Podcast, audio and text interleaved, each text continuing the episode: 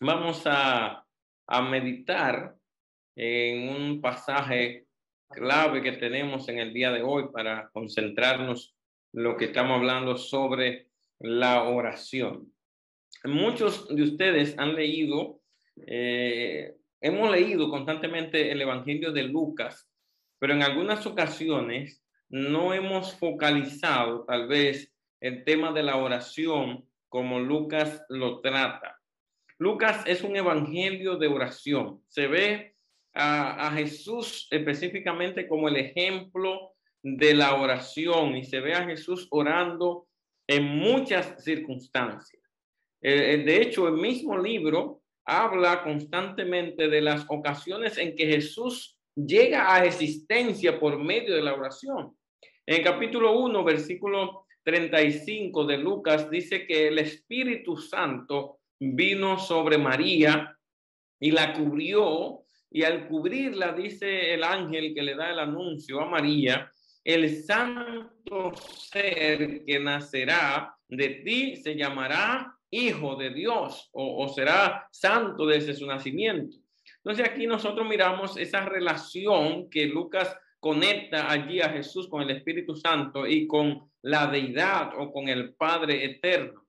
Se ve constantemente a Jesús orando, tal como Lucas menciona esto. También Marcos capítulo 1, versículo 35, dice que Jesús oraba eh, muy de mañana. Pero quiero enfocarme al mencionar estos detalles en el centro de la oración para la vida de Cristo. Y cuando nosotros miramos, por ejemplo, en el capítulo número 3 de Lucas, que menciona el, el bautismo de Cristo, inmediatamente Jesús está en el agua, él dice que estaba orando, dice el pasaje, estaba orando. Es el único evangelio que menciona ese elemento de que Jesús estaba orando al momento de su bautismo, para conectarlo con el Espíritu Santo que vino sobre él en forma corporal.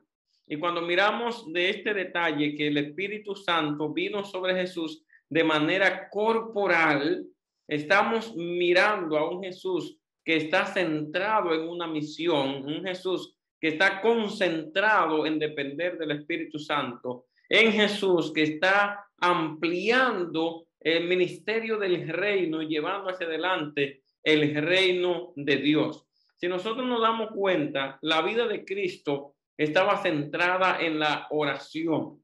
Cristo no veía la oración como la vemos la mayoría de nosotros. Para Cristo la oración es una conexión con el Padre, no una acepción de pedido. Para Cristo la oración es un encuentro con el cielo, no un colmado donde Él va y busca las peticiones que quiere o el pedido que necesita en ese día.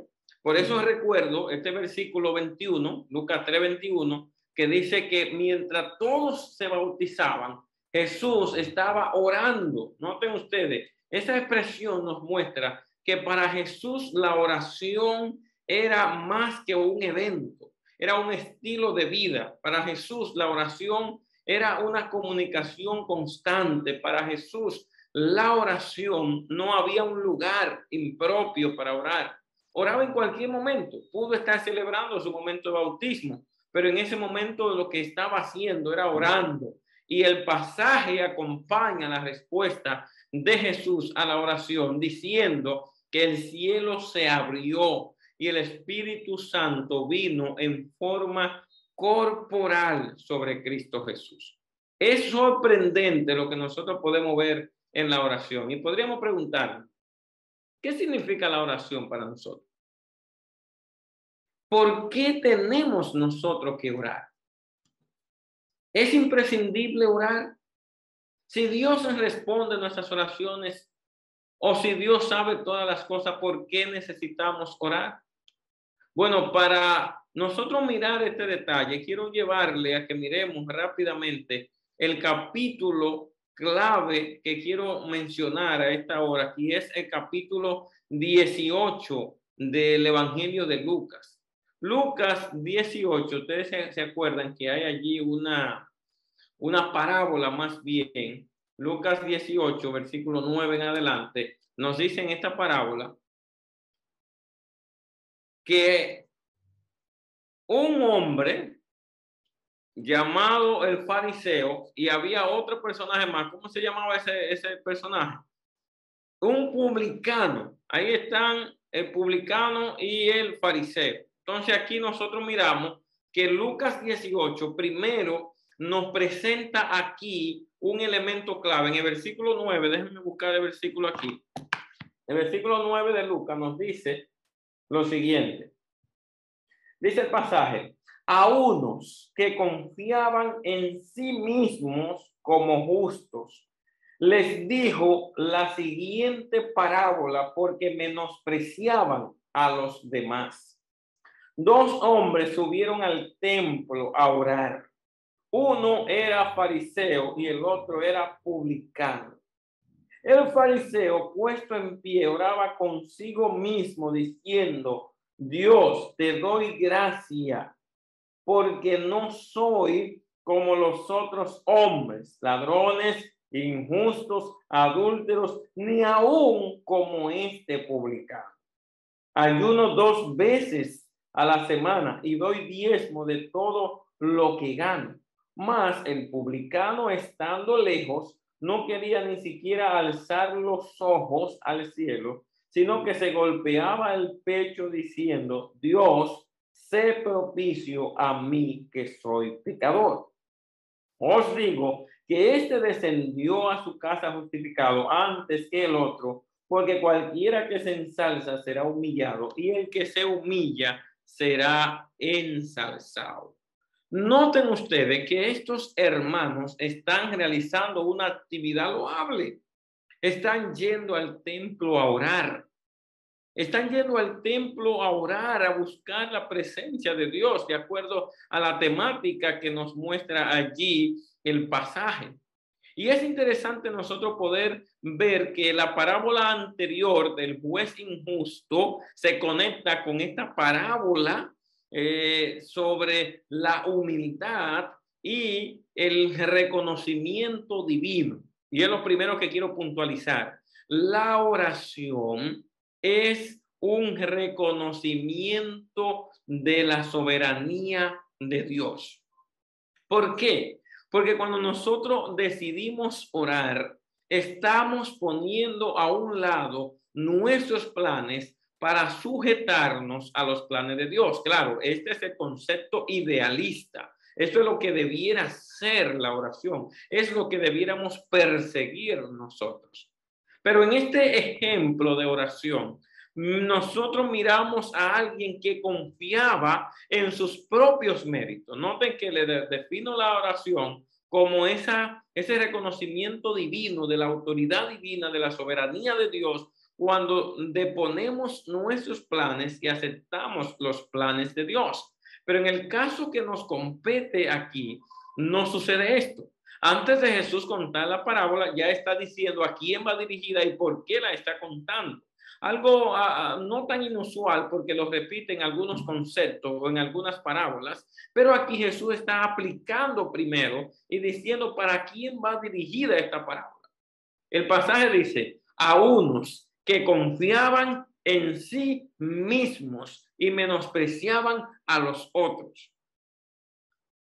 Es posible que personas piadosas dentro del templo o haciendo ejercicios espirituales puedan menospreciar a otros. Es posible que nosotros en una actividad tan sagrada como la oración la podamos utilizar para el orgullo humano o para hacerle daño a otro. Es posible que nosotros podamos hacer esto. Es posible que nosotros podamos olvidar que la oración es tan sublime y la rebajemos entonces para eh, cumplir nuestro propio propósito. Noten que cuando Jesús describe a esta persona, dice que se justificaba a sí mismo.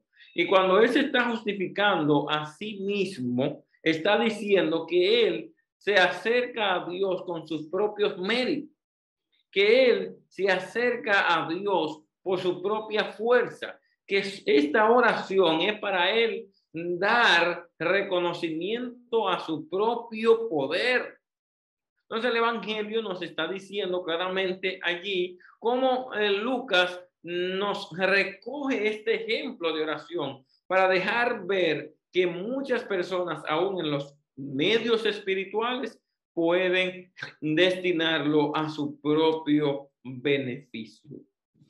No sé si usted ha estado en algún momento en una oración cuando algunas personas oran, como dicen, decimos normalmente, eh, juzgando a otro o tirándole puya, como dicen coloquialmente, la persona.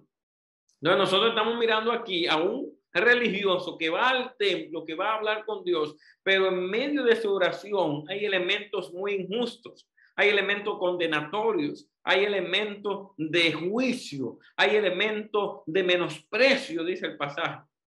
Este hombre en medio de la oración está menospreciando y puede ser que muchos de nosotros en medio de la piedad, la piedad la utilicemos para menospreciar, para juzgar y para destruir a otras personas. Ese no es el propósito de la oración.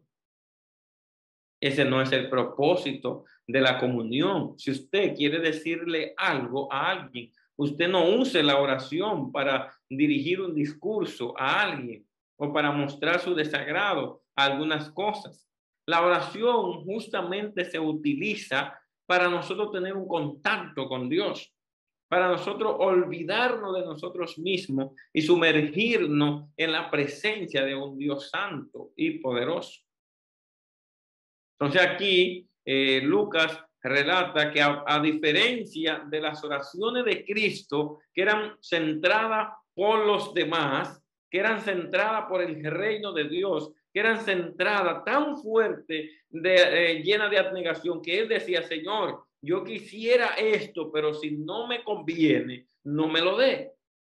Jesús decía esto, Padre, quita de mí esta copa, pero, sin, pero no se haga mi voluntad.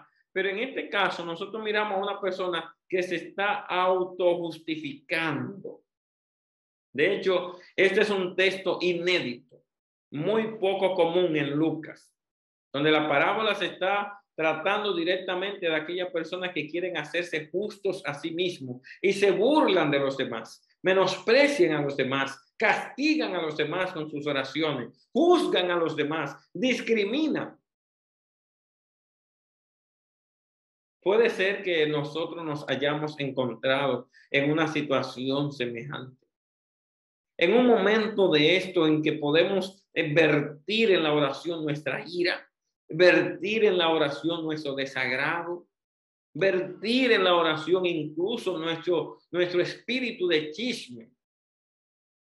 Porque algunos se adhieren al espíritu de la oración para meter su espíritu de chisme cuando dicen, hay que orar por el hermano fulano que está en una situación de fornicación o está en adulterio o perdió su empleo o está pasando, está en divorcio. Sí, muchas veces usamos esto. De hecho, comentaba con un grupo de oración que tenemos y le decía justamente, cuando ustedes hagan el pedido de oración, no tienen que revelar los detalles. Simplemente vamos a orar por el propósito general. Oremos por familia o salud o trabajo.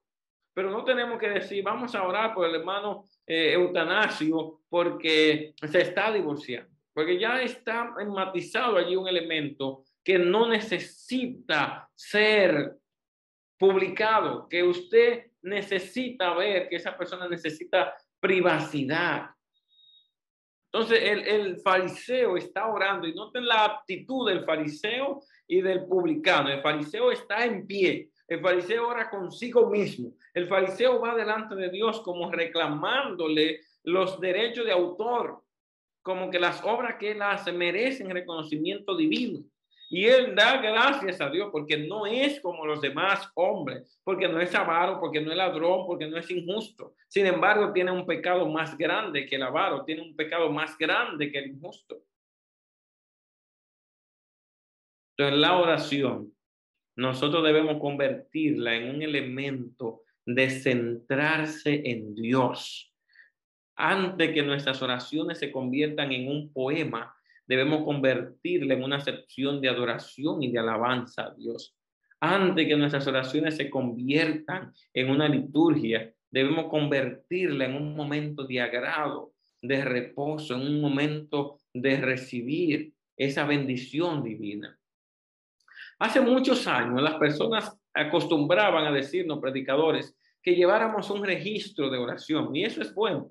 Sin embargo, también hace unos años aprendí personalmente a no tener registro de oración. ¿Saben por qué? Porque yo entiendo que la oración Dios siempre me la contesta. Dios no me contesta ahora o después o mañana, no, es que es un diálogo que yo tengo con el Señor.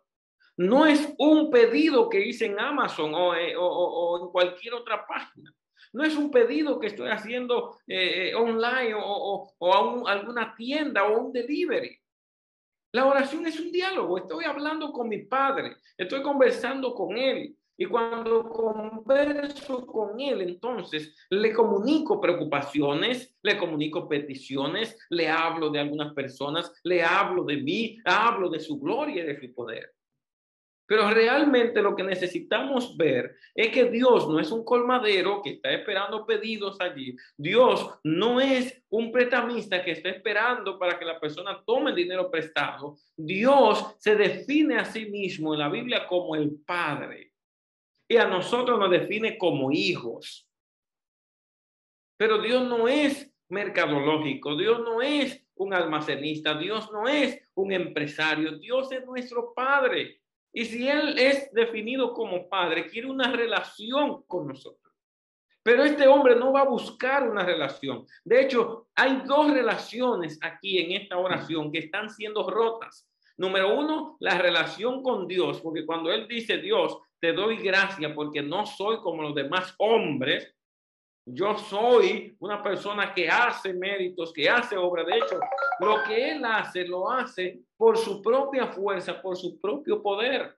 Lo que él hace, lo hace basada en su propia energía, en su propia concentración, en su propia fuerza. Pero decía al principio que la oración es el elemento donde nosotros mm, decidimos renunciar a nuestra voluntad y reconocer la soberanía divina. Cuando este hombre dice, te doy gracias porque no soy como los otros, ya comienza el prejuicio hacia los demás. Y déjenme decirle que he estado en oraciones.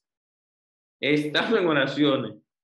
Y el otro día alguien oraba y, y no se me fue la intensidad de preguntarle, ¿por qué no me dijiste personalmente lo que tú piensas y no usaste la oración para decirme? Alguien estaba orando y pedía algo por mí.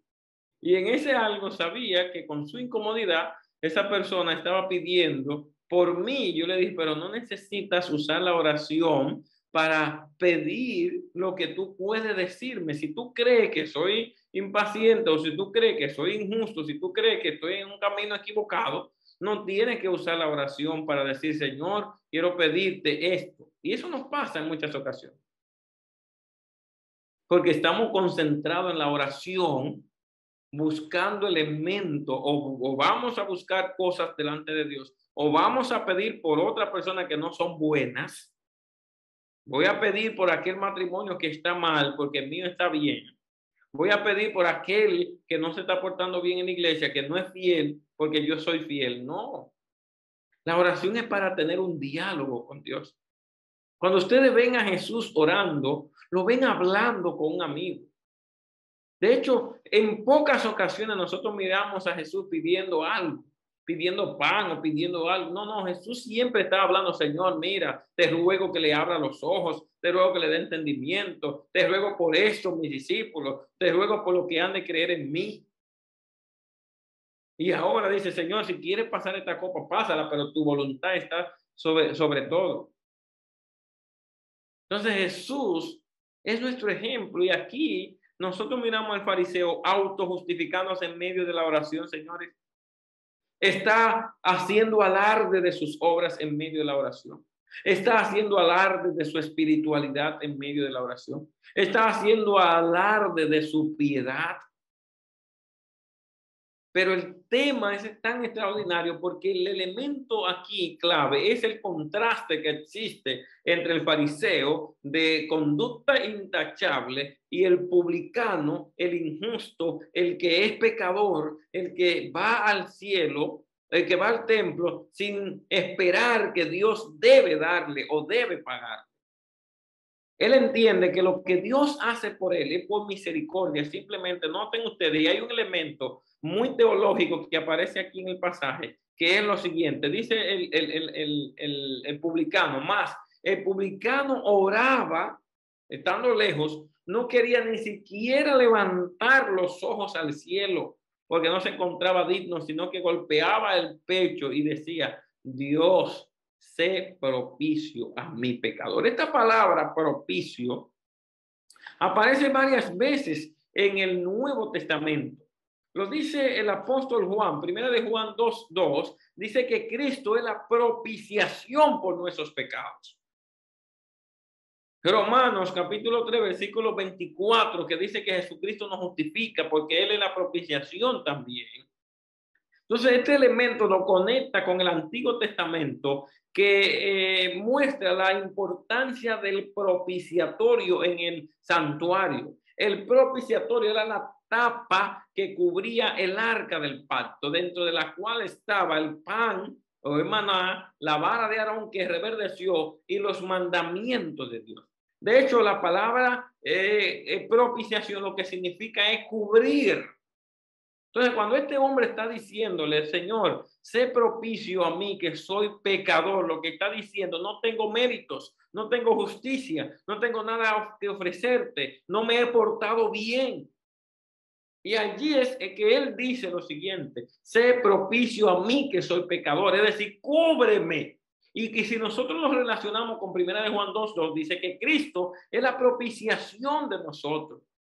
Y no solo de nosotros, sino de todo el mundo, dice primera de Juan 2, 2. Entonces lo que este está diciendo, este hombre está diciendo es, aludiendo al santuario, reconociendo la práctica del santuario, donde las personas llegaban con un corderito y con este corderito ellos podían entonces presentar un sustituto de sus pecados. Y es como diría San Juan capítulo 1, versículo 29, ese Jesús es el Cordero de Dios que quita el pecado del entonces, este hombre no se justifica a sí mismo, este hombre reconoce que no tiene derecho, este hombre reconoce que se ha ido de la casa, este hombre reconoce que no está leyendo la Biblia, este hombre reconoce que no ha sido tan piadoso, este hombre reconoce que Dios no tiene una responsabilidad con él, que no tiene que darle a él. Por eso el tema de que reclama o, o esto o lo otro, no, lo que Dios hace no lo hace porque yo pago el diezmo, porque yo pago la ofrenda, porque yo hago, gano alma, porque yo trabajo para su obra. Dios lo hace por gracia, porque no merecemos nada de eso. Por eso Él dice, Juan, Él es, Jesús es la propiciación por nuestros pecados. Y no solo por los nuestros, sino por los de todo el mundo. Propiciación, caporet, cubrir en definitiva, lo que está haciendo este caballero es diciéndole, Señor, estoy sucio, es verdad. Señor, estoy manchado, es cierto, pero no tengo méritos delante de ti. Solo me acerco ante ti por los méritos del caporet, por los méritos del propiciatorio, por los méritos de la tapa, por los méritos de Cristo Jesús. Eso es lo que está diciendo. Entonces, díganme usted, ¿puedo llevar un conteo de las oraciones? ¿Puede, Dios responderme? Me responde Dios todos los días. De hecho, les digo algo más y he estado compartiendo con algunas personas. Las oraciones que hacemos a Dios de corazón, como un padre, no caducan. Porque Dios tiene registro, dice la Biblia.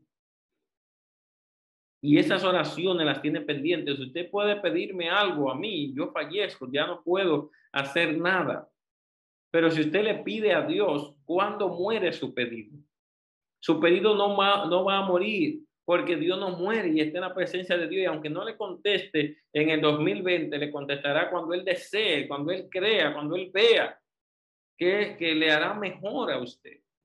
Entonces, yo lo que tengo es diálogo con Dios. No tengo oraciones no contestadas y oraciones contestadas. No tengo eso. Ya no llevo registro de que Dios me contestó aquí, Dios me contestó allí, Dios no me contestó aquello, no me No, simplemente un diálogo. Hablamos con los amigos y allí conversamos. Hablamos de muchas cosas y conversamos de temas informales, formales, de religión, de política, de lo social, de lo comunitario. Hablamos, simplemente hablamos. Pero cada vez que hablamos, mientras más conversamos, más se profundiza nuestra relación. Mientras más nosotros estamos en comunicación con nuestros amigos, mejor nos llevamos con ellos. Y podemos incluso entender algunas cosas que otra persona que no tiene esa relación con esta persona no comprendería. Y llegamos incluso a soportar a esa persona cosas que otra persona que no tiene la relación con esa persona no soportaría, no soportaría, no toleraría. Por eso el ejemplo de Lucas 18 es, no nos centremos en las cosas, sino centrémonos en Dios. Muchas veces cuando estamos orando a Dios, no estamos concentrados en Dios. Nuestras mentes están divagando, buscando los pedidos. Y Dios sabe todo, decía Jesús en Mateo 6. Vuestro Padre Celestial sabe todas las cosas de las cuales tenéis necesidad. Claro, Jesús mismo dijo, pidan y se les dará, busquen y hallarán, toquen y se le abrirá. Pero ese es un elemento de la oración. Porque la oración no es una liturgia, no la usamos como la usan los musulmanes o como la usa la iglesia popular. Nosotros tenemos un diálogo. Miren a Jesús orando, oigan bien, en circunstancias difíciles. Mientras él está en saliendo de bautismo, Jesús está orando. Allí está. Pero aún en condiciones extremas, mientras él está en la cruz del Calvario, Jesús está orando. O sea, porque para Jesús la oración no es un ejercicio espiritual. Para Jesús, la oración es una comunicación constantemente con su Padre Celestial. Y noten el final de esta parábola para acotar esto que estamos diciendo. El versículo dice, oigan bien, dice el versículo, el publicano que se golpeaba, que no quería ni levantar los ojos al cielo, solamente decía, noten, Dios, sé propicio a mí que soy pecador. Es una frase como de un tartamudo. Noten primera de Juan, Él es la propiciación de nuestro pecado. Aparece en orden estas tres palabras. Él, Dios, propiciación y pecado. Nótela ahí la, en la parábola. Dios, propiciación y pecador. Entonces aparecen en ese mismo orden. Dios, propiciación y pecador. Entonces, si pudiéramos traducir esa oración, pudiéramos decir, Dios es el que perdona los pecados. Dios es el que cubre. Y en el término cubrir no es pasar por alto, no es eh, excusar, es con su sangre lavar, corresponder a ese pecador que está hablándole que necesita el perdón de sus pecados. Entonces, finalmente, les digo lo que Dios dice.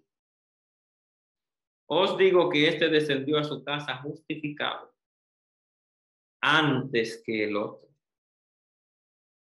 Ustedes ven el elemento justificado, que es lo que estamos hablando. Romanos 5.1 dice, justificado por la fe, tenemos paz para con Dios por medio de nuestro Señor Jesucristo. Finalizando aquí para concluir y hacer la aplicación. Noten ustedes que el pasaje más que tratar de elemento de pedido, dame, toma, dame, toma, toma esto, coge aquello, está hablando de un elemento de justificación. El texto no dice, y Dios le respondió la oración a este. Más bien dice, este descendió justificado. Y este elemento de justificado está haciendo alusión a un elemento relacional. Está haciendo alusión a un elemento salva, de salvación, está haciendo eh, eh, alusión a que esta persona tenía una relación con Dios. Y finalmente, mis queridos hermanos, antes que las cosas le posean, deje que Dios sea el que le posea. Antes que, las, que los pedidos llenen su mente, deje que Dios llene su mente. Antes que la oración sea una liturgia, conviértala en un diálogo con Dios. Antes que la oración se convierta en algo pesado, y de hecho muchos de nosotros oramos muy poco, porque tenemos ese mal concepto de pedido y cuando se nos acaban los pedidos ya. Pero la oración es tener una relación con Dios mientras usted camina, mientras trabaja, mientras diseña, mientras está enseñando en la escuela mientras eh, anda en su carro, puede hablar con Dios, puede hablar de política, puede hablar de tránsito, puede hablar de las cosas que pasan en su entorno, puede hablar de lo que le preocupa, puede hablar de las proyecciones, de los planes, de los libros que está leyendo, de cosas con las que no está de acuerdo, puede hablar con Dios, ya hay punto, hablar con Dios, pero no lleve registro, simplemente concéntrese en Dios, no en el pedido. Y muchas veces estamos tan concentrados en el pedido que cuando no aparece el pedido, entonces dejamos de comprar en Amazon o dejamos de comprar en eBay. Es decir, resta nuestra oración. Pero cuando usted tiene un diálogo con Dios, nunca dejará de hablar con Dios, siempre estará con Dios. Entonces quiero orar con ustedes en esta hora e invitarles a que puedan concentrarse en Dios y no en el pedido. A que nos concentremos en la relación y no en lo que Dios nos da o lo que nosotros hacemos, sino que Dios sea el que hace nosotros, el querer como hacer por su buena voluntad, nos sometemos y Dios guía mi vida. Estoy preocupado por esto, eso está en tu mano. Quisiera esto, eso está en tus manos. El Señor le bendiga grandemente y permítanme orar y que nuestra experiencia de oración no sea una carga, sino una relación con Dios. Padre, gracias te damos y pedimos que bendigas a nuestros hermanos que están aquí en Zoom o que están en YouTube para que podamos, Señor, amarte y tener una relación especial contigo, una relación singular, una relación de paz y de bienestar, una relación de padre e hijos. Gracias, Padre. Sigue bendiciendo esta iglesia, sigue bendiciendo nuestra fe y ayúdanos a adoptar la actitud del publicano. Gracias en el nombre de Jesús. Amén.